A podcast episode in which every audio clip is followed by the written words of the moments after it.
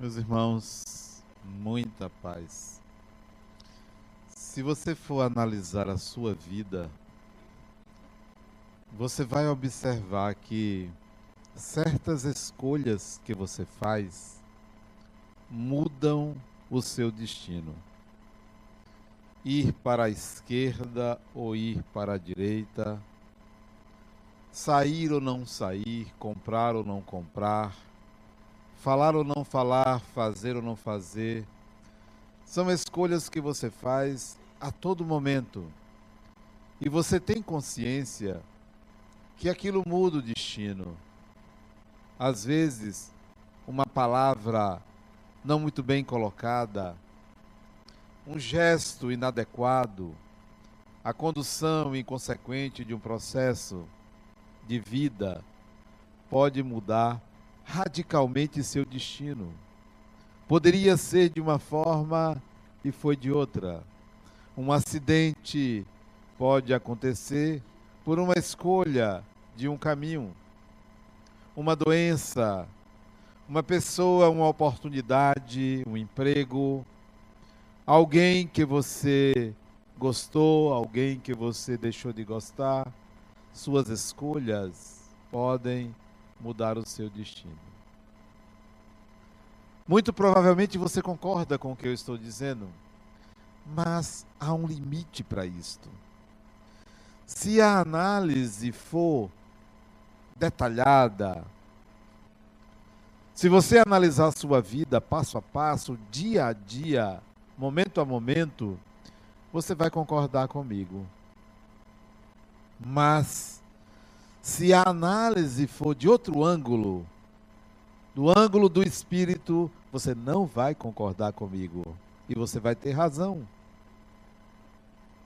Pode-se dizer que há dois destinos, não o da esquerda e o da direita, não o morrer ou ficar vivo, não o A ou o B, o sim ou não.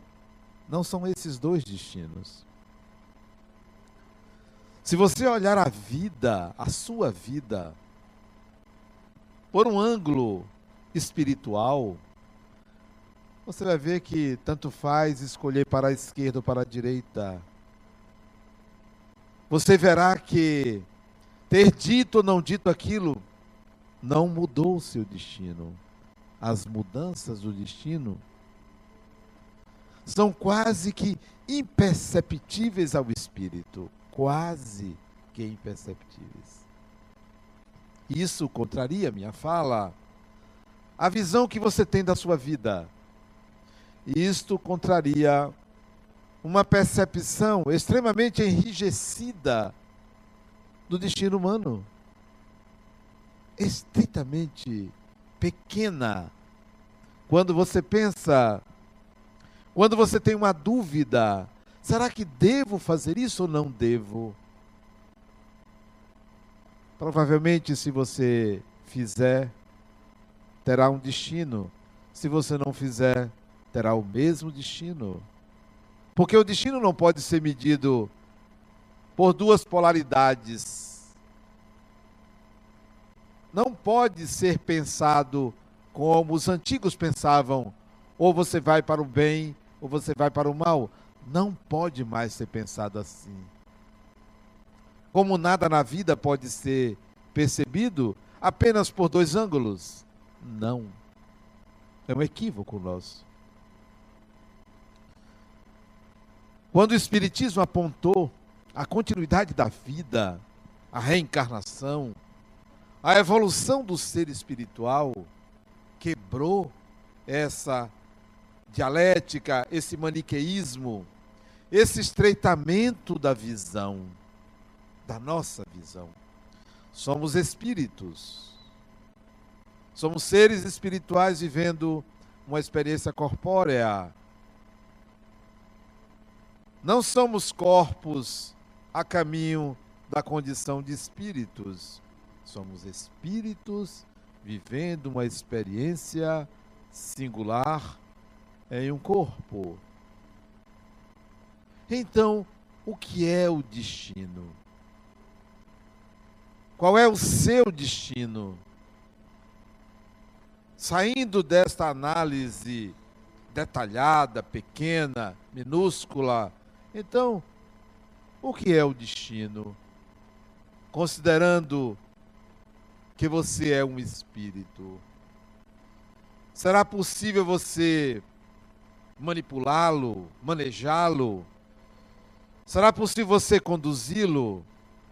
Claro que sim. Mas enquanto você pensar que só há duas opções, você estará numa prisão.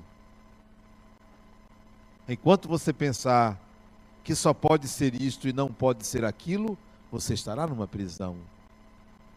É muito mais do que isto. Muito mais.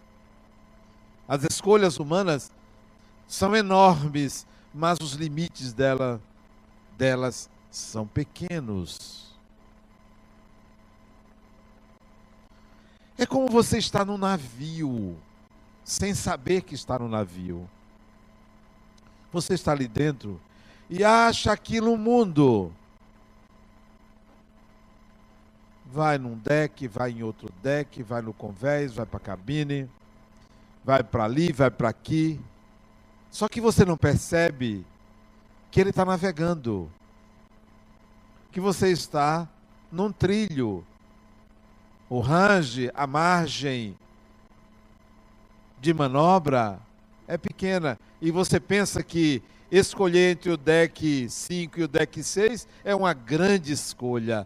Não é. Você continua dentro do navio. Muitas das nossas escolhas representam muito pouco de mudança. Muito pouco. Como então manejar o destino?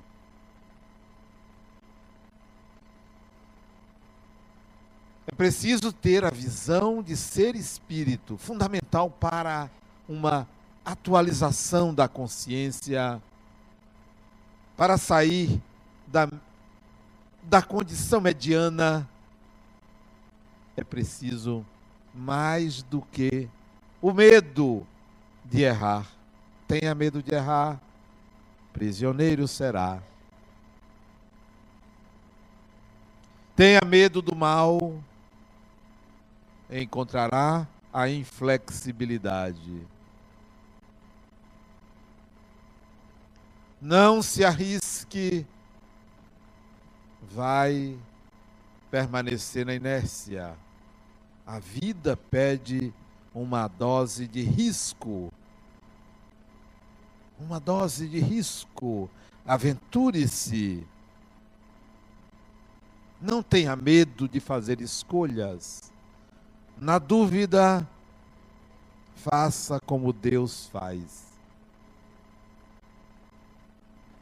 Fornece ao Espírito N opções. Escolha uma.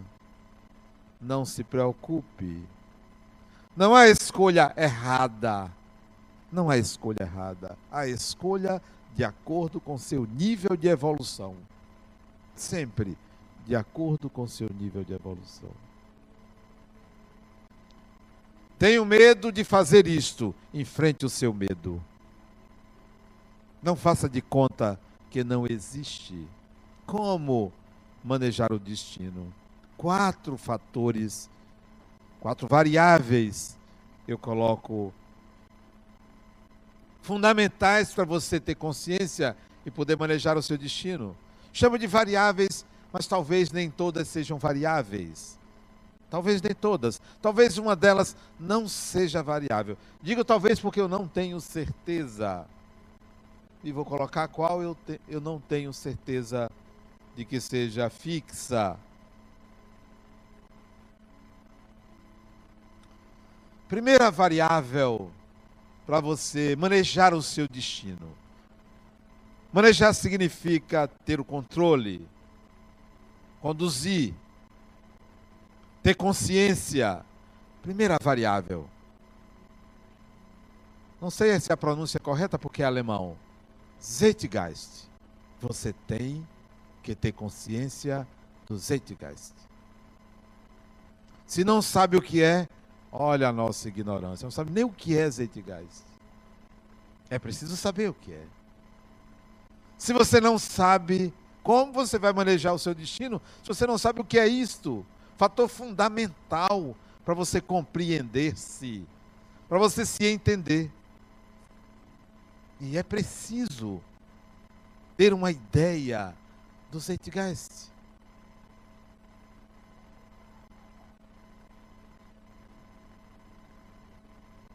Se você não tem ideia, você é prisioneiro de um limite que o Zeitgeist estabelece. Prisioneiro. Nós estamos numa democracia, uma democracia ainda claudicante, em formação, em consolidação, onde o poder ainda não é do povo, porque democracia seria o poder do povo. A nossa democracia, o poder ainda é dividido em elites, em grandes empresas, em governantes. A nossa democracia está engateando. Será que nós temos consciência disso? Ou nós ainda acreditamos que nós somos livres para fazer o que quer? Há um Zeitgeist que limita o espírito. Zeitgeist quer dizer espírito da época. Os limites da cultura dominante. O pensar coletivo. A maneira da sociedade conduzir os seus processos. Você reencarna e se submete ao Zeitgeist. Você não pensa fora do Zeitgeist. E você precisa pensar fora da filosofia dominante, das ideias dominantes, porque se você continuar pensando como pensa todo mundo, você não se atualiza. Todas as suas escolhas terão o limite da cultura. E as culturas são diferentes. Viver em Salvador é diferente de viver no Rio Grande do Sul, em Porto Alegre. Viver em São Paulo é diferente de viver em Nova York, em Berlim, em Tóquio. São culturas diferentes, são pensares diferentes e o espírito se submete àquele pensar coletivo. É preciso buscar uma visão arquetípica, isto é, uma visão ampla das tendências humanas, do coletivo humano, para você sair da visão comum e encontrar uma visão mais acima Se você pensa como pensa todo mundo, você vai ser engolido, engolida pela ideia dominante. E nem sempre a ideia dominante é a mais adequada. Vide os linchamentos. Os linchamentos. É a cultura dominante. E muita gente é engolida pela cultura dominante. O que é que nós estamos assistindo? Uma sociedade que se diz espiritualizada, religiosa, mas com comportamentos materialistas. E muita gente vai na onda materialista. Atitudes hedonistas, tendenciosas, sensoriais, limitadas, viciosas perde a oportunidade de sair desse status quo, dessa condição material. Então, olhe para a sua cultura, veja quais são as tendências dela, tire suas conclusões. Se você pensa diferente, não deixe de pensar diferente. Não deixe de ser você. Nunca, nunca desista de ser você mesmo. Nunca. Muito embora deva ser flexível na expressão da sua natureza íntima, não deixe de ser você mesmo. Não se deixe envolver pelos Zeitgeist. Então o destino, o seu destino, não será comandado pela maioria, pela massa, pelas tendências coletivas, pelo que pensa todo mundo. É sua vida, é a sua história, é o seu ser. Suporte as consequências de pensar diferente. Suporte. Entre em contato com a sua natureza que contraria a natureza coletiva. Assim você dominará esta variável. Dominará esta variável. Zeitgeist. Quantos não, sa não saíam de Salvador? Iam para outro estado, para outra cidade, para outro país, para serem quem querem ser, porque aqui seriam criticados. Então precisam sair daqui, portanto, para outra cultura, para manifestar quem são. Agora, que tal você ser quem você quer ser? E submeter-se à crítica coletiva? Domine essa variável. Zeitgeist, espírito da época. Filosofia dominante. Seja você. Suporte as consequências disso. Mas não seja você se você é inferior à cultura dominante em valores éticos. Se você é você e é inferior em valores éticos à cultura dominante, se transforme e seja melhor do que a cultura dominante. Se você está no mesmo nível dos que se enquadram no lava-jato, se lave e se limpe para uma ética melhor. Mas se você está ali no meio, se está dizendo assim, ainda bem que não me pegaram, Ainda bem que não viram as minhas pequenas corrupções. Melhore. Vá além. Ultrapasse. Se limpe. Porque os seus valores não são melhores do que o da cultura dominante. Domine esta variável espírito da época. Veja em que nível você se situa e procure ir para um nível acima.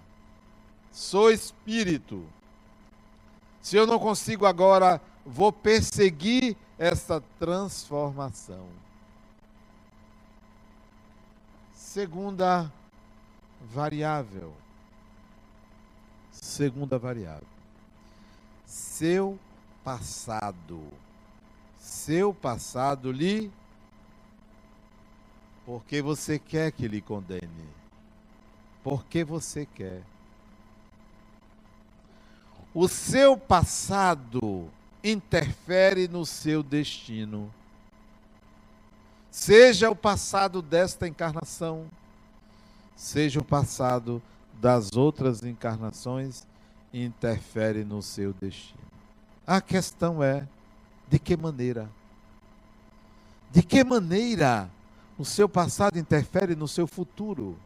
Não da forma que você pensa que interfere, porque a forma que você pensa que interfere é uma forma punitiva. E isto lhe aprisiona. Nós aprendemos que somos pecadores de origem. Olha que absurdo. Olha que maneira de limitar a mente humana. Você já nasceu com um pecado original. Que você pergunta assim, mas o que é que eu fiz? Você não sabe, mas não importa. Você está errado só em existir. Como aceitar isso? Mas não pense que isto é fácil de negar. Isso na, está na base do seu pensar, porque são várias encarnações ouvindo isto. e não se modifica por decreto algo que você consolidou e é matriz do seu pensamento. É matriz. Está na base do seu pensar. E você aprende que você está aqui para pagar, para resgatar. Então, como é que você muda isso? Não é simples mudar essa ideia. Não, você não está aqui para pagar absolutamente nada. Nada. Deus não pune criatura alguma. Suas crenças, suas crenças determinam como esse passado vai influenciar. Como ele vai influenciar? Graças às suas crenças. Digo suas porque já não são mais minhas, porque são crenças coletivas. Muitos aqui limitam a sua encarnação, limitam a sua vida por uma ideia equivocada a respeito de Deus, a respeito de karma. Então, essa variável, o seu passado, precisa ser melhor compreendida para que você possa manejá-la, para que você possa modificar. Você sabia que se você retornou nesta encarnação para ter uma doença, você pode não ter se você souber manejar o uso do seu passado. Você sabia que se você estava previsto desencarnar aos 30, 40 ou 50 anos, você, se quiser, pode desencarnar antes ou depois? Se quiser. Você sabia que se você quiser, você pode modificar sua situação socioeconômica? É você quem modifica esses essas situações, essas experiências. Mas a grande maioria de nós fica à espera de um acontecimento mágico, de um destino que você não sabe manipulá-lo, você não sabe conduzi-lo. De um destino que vem de fora, foi o destino que quis. Quantos dizem isso? Foi o destino que quis.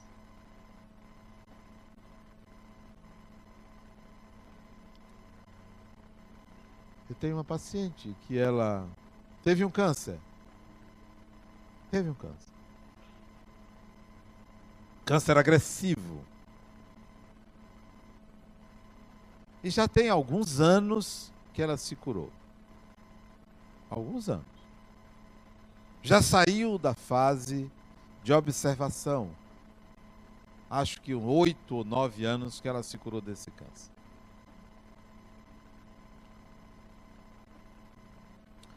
E eu fiz uma colocação para ela sobre o destino, sobre o futuro dela. Ela disse assim para mim: Adenauer, com fé em Deus, eu vou conseguir isso. Eu não faça isso. Não faça isso. Não. Você não precisa da fé em Deus para isto. É bom ter fé em Deus. Tenha fé em Deus, mas para isto, não. Não.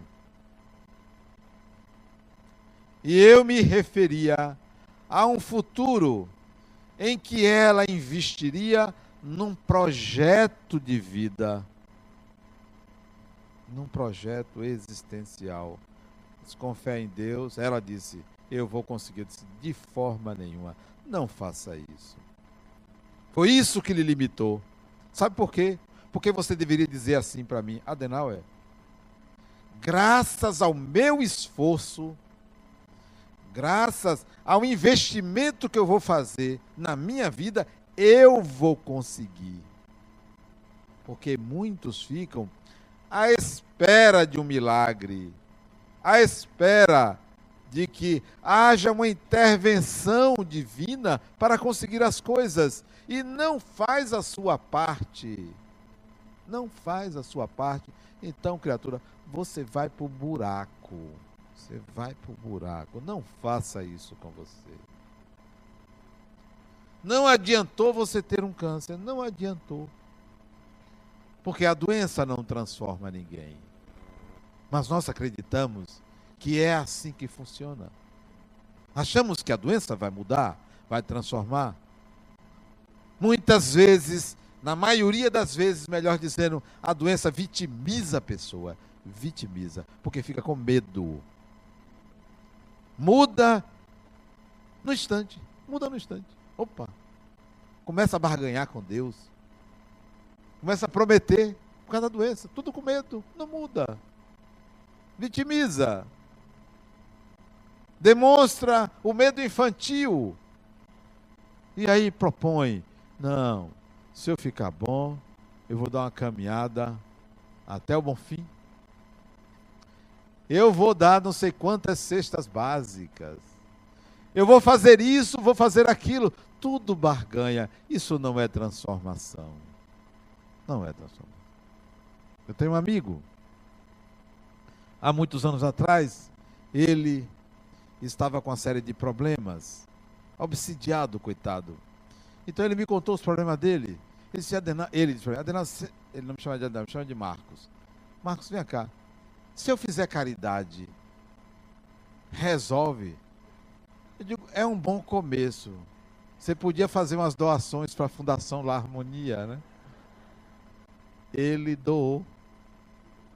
Eu me aproveitei da, da fragilidade dele e disse: claro, isso ajuda, isso, isso, isso pode melhorar, isso é um bom começo. Você podia fazer umas doações. E ele fez. E não sei se isso foi um fator decisivo. Não é que resolveram. Ele tinha uma concordata. Saiu da concordata? Concordata, saiu. E a ajuda dele foi muito importante para a gente.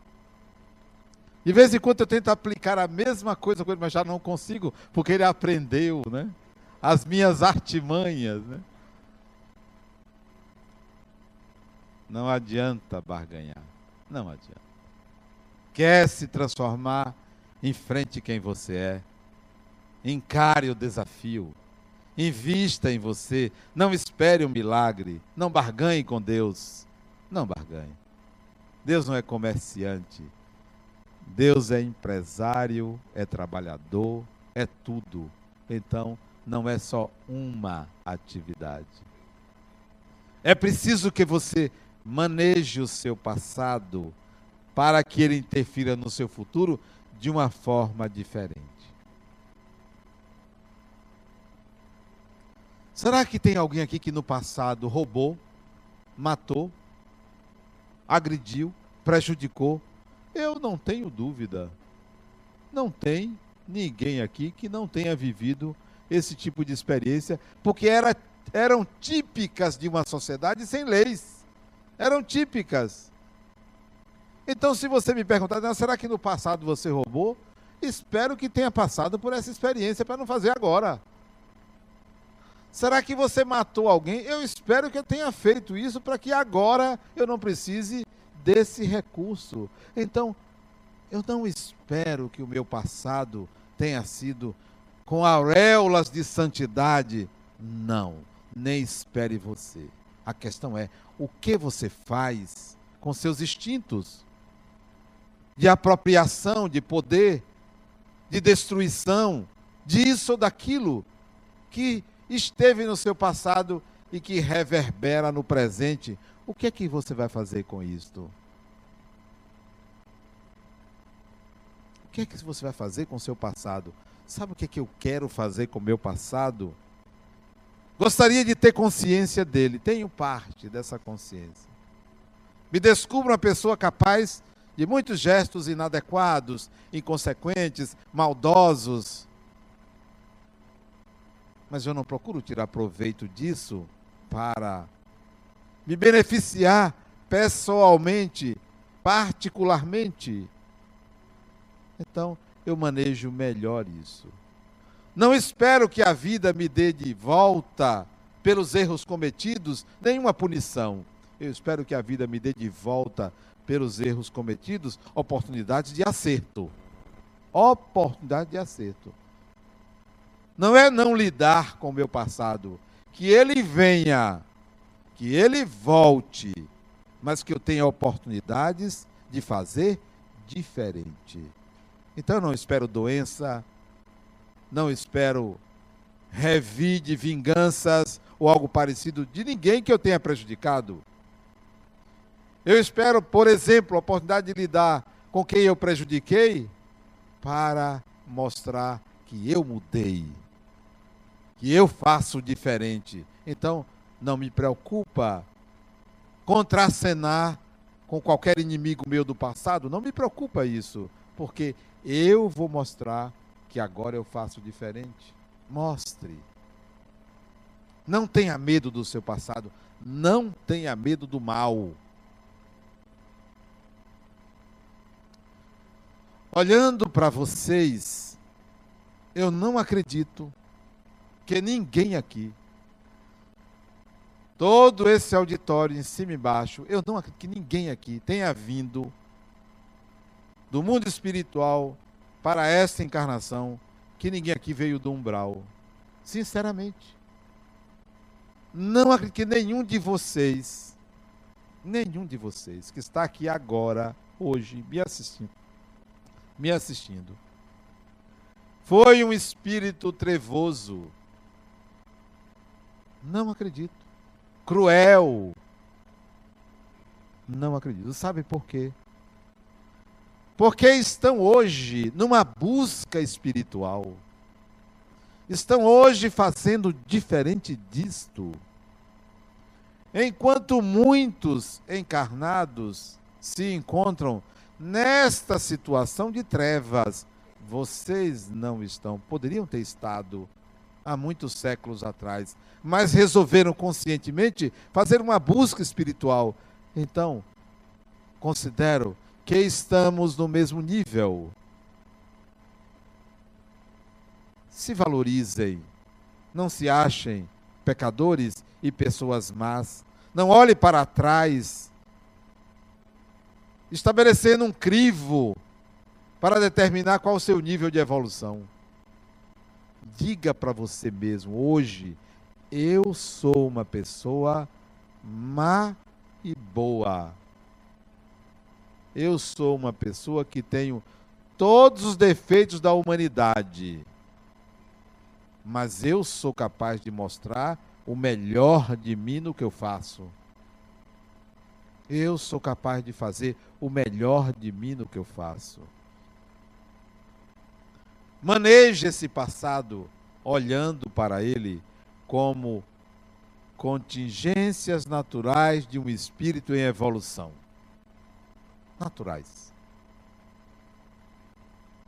Experiências e vidas em épocas diferentes, em que eu agi de acordo com o meu nível de evolução. Mas agora nesta vida, nesta encarnação, no presente momento, eu quero dar o melhor de mim, para mim e para os outros. Para mim e para os outros.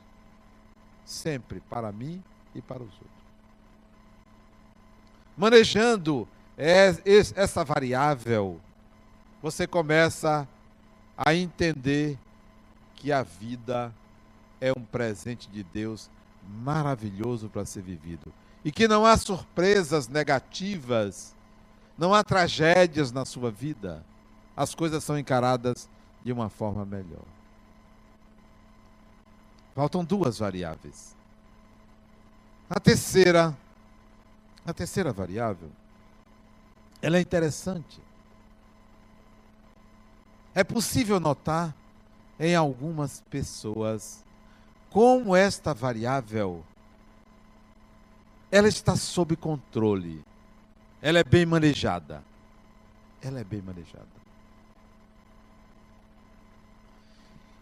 E se você não controla ela, você vive numa ignorância muito grande de si mesmo. A terceira variável é o seu desejo, a sua vontade, a sua motivação, a sua identidade o reconhecimento do seu poder pessoal, a consciência de que você quer que aquilo aconteça e que você não depende de ninguém para fazer com que aquilo aconteça. Noto algumas pessoas com esta segurança, com essa presença de espírito, com essa autodeterminação. Eu quero, eu vou fazer. Persistente, resiliente, consequente, disposto a enfrentar desafios, não se vitimizando, que é uma doença séria, grave. É você se sentir vítima de alguém, vítima do destino, vítima de Deus. Não faça isso com você. Não faça isso. Não tem ninguém vítima aqui. Ninguém. Ah, fulano fez isso comigo. Pior para fulano, melhor para você, porque tem o que merece. Deixe de ser vítima. Deixe de ser vítima. Mude. O pensamento é outro. O pensamento é outro. A forma de entender os mecanismos da vida são outro, é outra forma. Essa terceira variável é o espírito que você é, é a sua vontade, é o seu desejo. Então, diga para o destino: eu quero isto para mim. E vá atrás, e vá em busca. Se não alcançar, se esforce mais ou mude o objetivo mas vá em busca daquilo que você deseja. Seja persistente e flexível ao mesmo tempo. Essa é uma variável mais fácil de manejar. Agora, aquelas pessoas que ficam à espera, preguiçosas. Várias pessoas que eu conheço, preguiçosas já disse a vários pacientes meus, falou, você é preguiçoso. Por que, que eu não consigo isso? Preguiça. Total preguiça. Mas eu preguiçosa? É, preguiçosa. Mas você não devia dizer isso. Você me paga para isto, criatura. Se eu não disser, quem vai dizer? Preguiçosa, sim. Preguiçosa. Saia dessa inércia. Faz o que da vida? Fica de papo pro ar, pintando as unhas todo dia, alisando o cabelo todo dia. Ah, preguiçosa. Vocês dão risada? Essa é uma variável que você pode mudar. Parta para a vida. Parta para a vida decidido, decidida diga para que veio. Não fique esperando a sorte. A sorte se chama trabalho. A sorte se chama trabalho.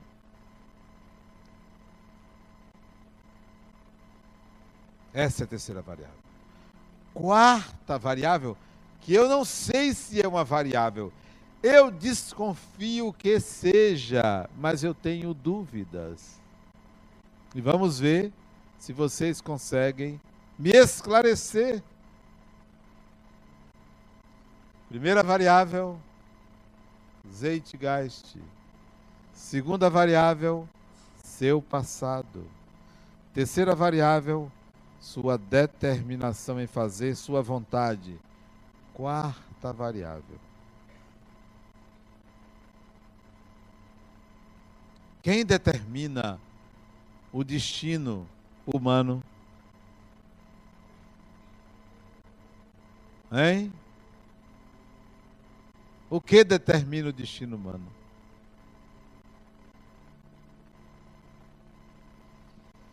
É voz corrente, que é Deus. Entregue a Deus, não é? Entregue a Deus. É Deus que decide. É Deus que escolhe. Um dia, conversando com Deus, a gente conversa muito, né? Muito. Ele disse: Olha, eu não aceito que você. Eu dizendo a ele, aí tem uma, uma conversa muito amistosa, muito, muito tranquila. Eu não aceito que você. Eu dizendo a ele: Não aceito que você. Programe uma encarnação de uma criança, de um espírito que em criança, desencarne e provoque o sofrimento de uma mãe. Não aceito. Mude isso. Ele está pensando em mudar. Tá? Ele, ele é uma pessoa muito flexível. Né? Para que botar as pessoas para sofrer? Para quê? Mude esse negócio. Não aceito isso. São as coisas que eu acho que ele fez assim, meio com pressa, e saiu dessa forma. Meio com pressa, sabe? Estava na hora do jogo, aí ele tinha que assistir o jogo do Barcelona, aí ele. Porque vai jogar bem só o Barcelona. Não tem, não tem, não tem para ninguém.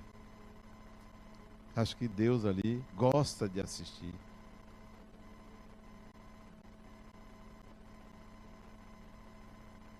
Não, não é assim. Essa variável de que Deus é quem manipula os dados, estabelece como deve ser, eu desconfio que não é assim. Eu desconfio. Eu não tenho certeza. Essa é a quarta variável. Como você pode usar essa variável, ou manejar essa variável, para você fazer um destino adequado para você, melhor para você, melhor para todos. Será você um Deus que vai manipular a vida e decidir tudo? Talvez não.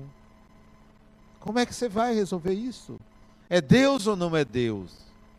É Deus ou não é Deus? Existem contingências supra-arquetípicas. Supra-arquetípicas. Isto quer dizer que existem situações, fatores que você não pode mudar. Não pode porque é rígido. Não, não é porque é rígido. Não pode porque você não sabe mudar. Deus opera pelo Espírito. O Espírito é que realiza o plano de Deus. Só que o Espírito ainda não sabe como manejar o destino. Ele consegue manejar essas três variáveis. Mas aquilo que é do divino, ele ainda está aprendendo. Ele ainda está aprendendo. E quando você aprender como é que Deus pensou para você fazer, você vai conseguir mexer no seu destino totalmente. Então resta uma condição divina que você ainda não sabe manipular.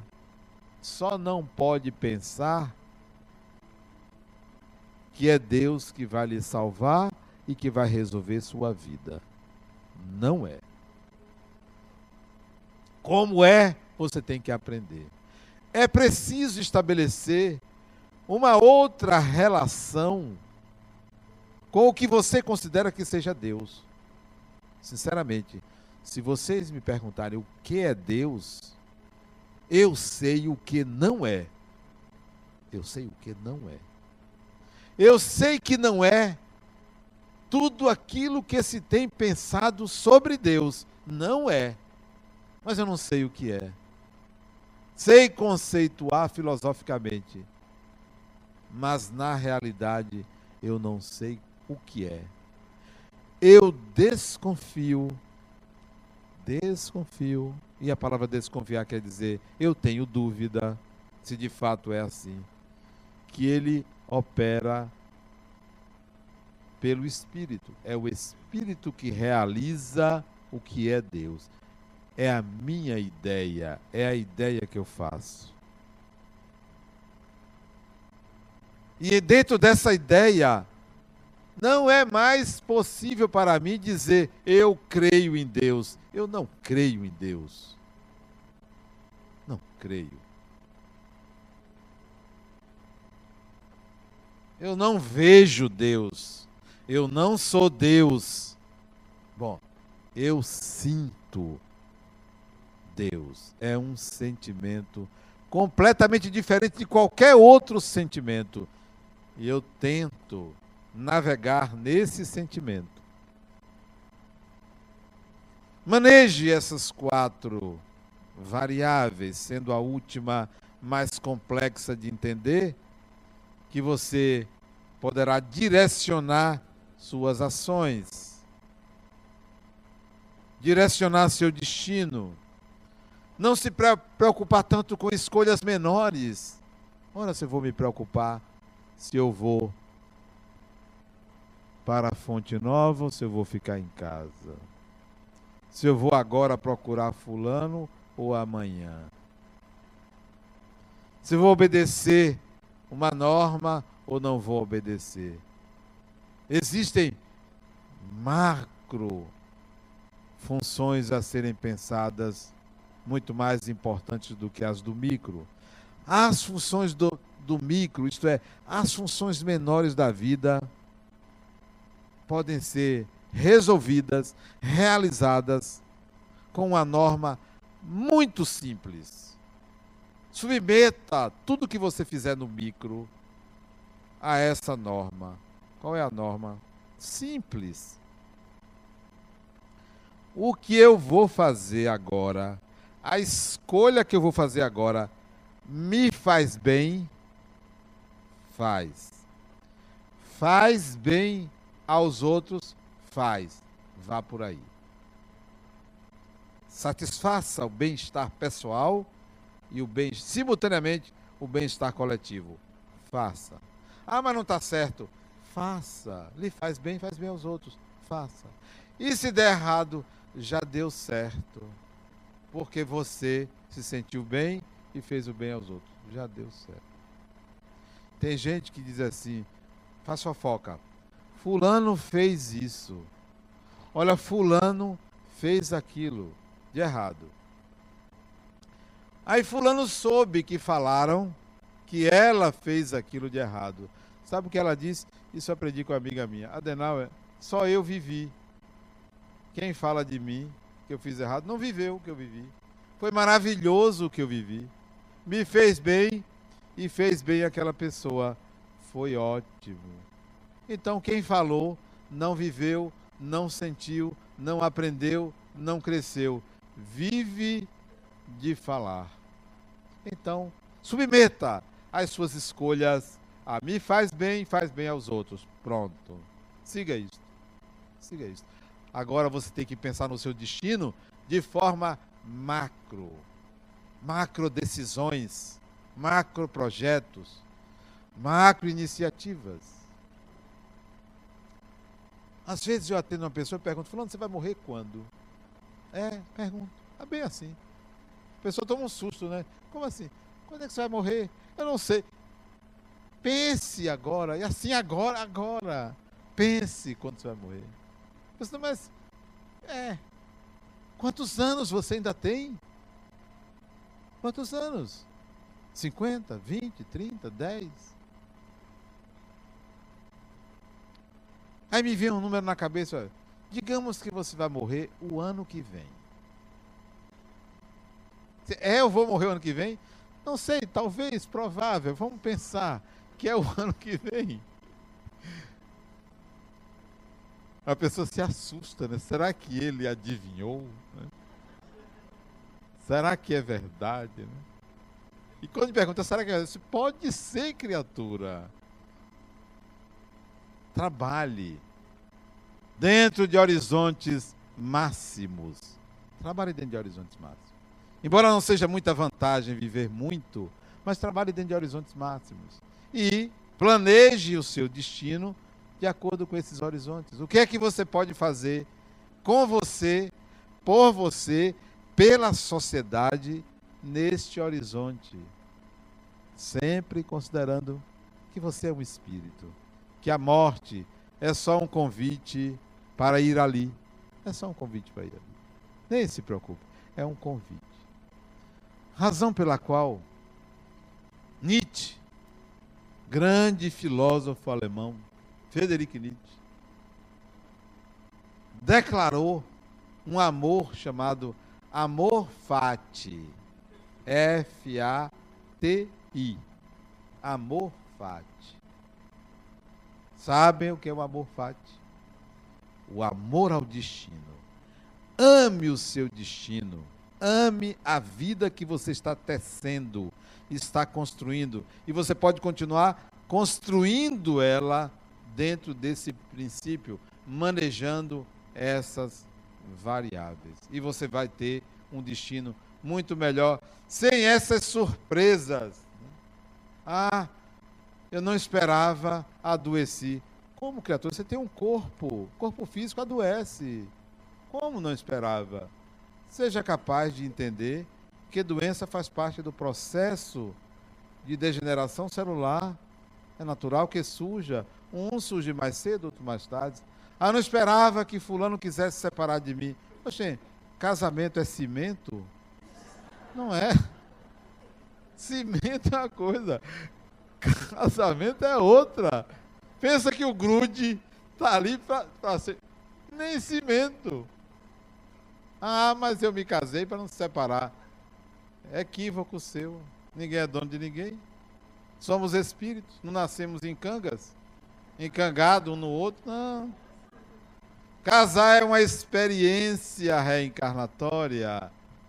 Então, ame a vida que você está construindo. Ame o seu destino. Muita paz.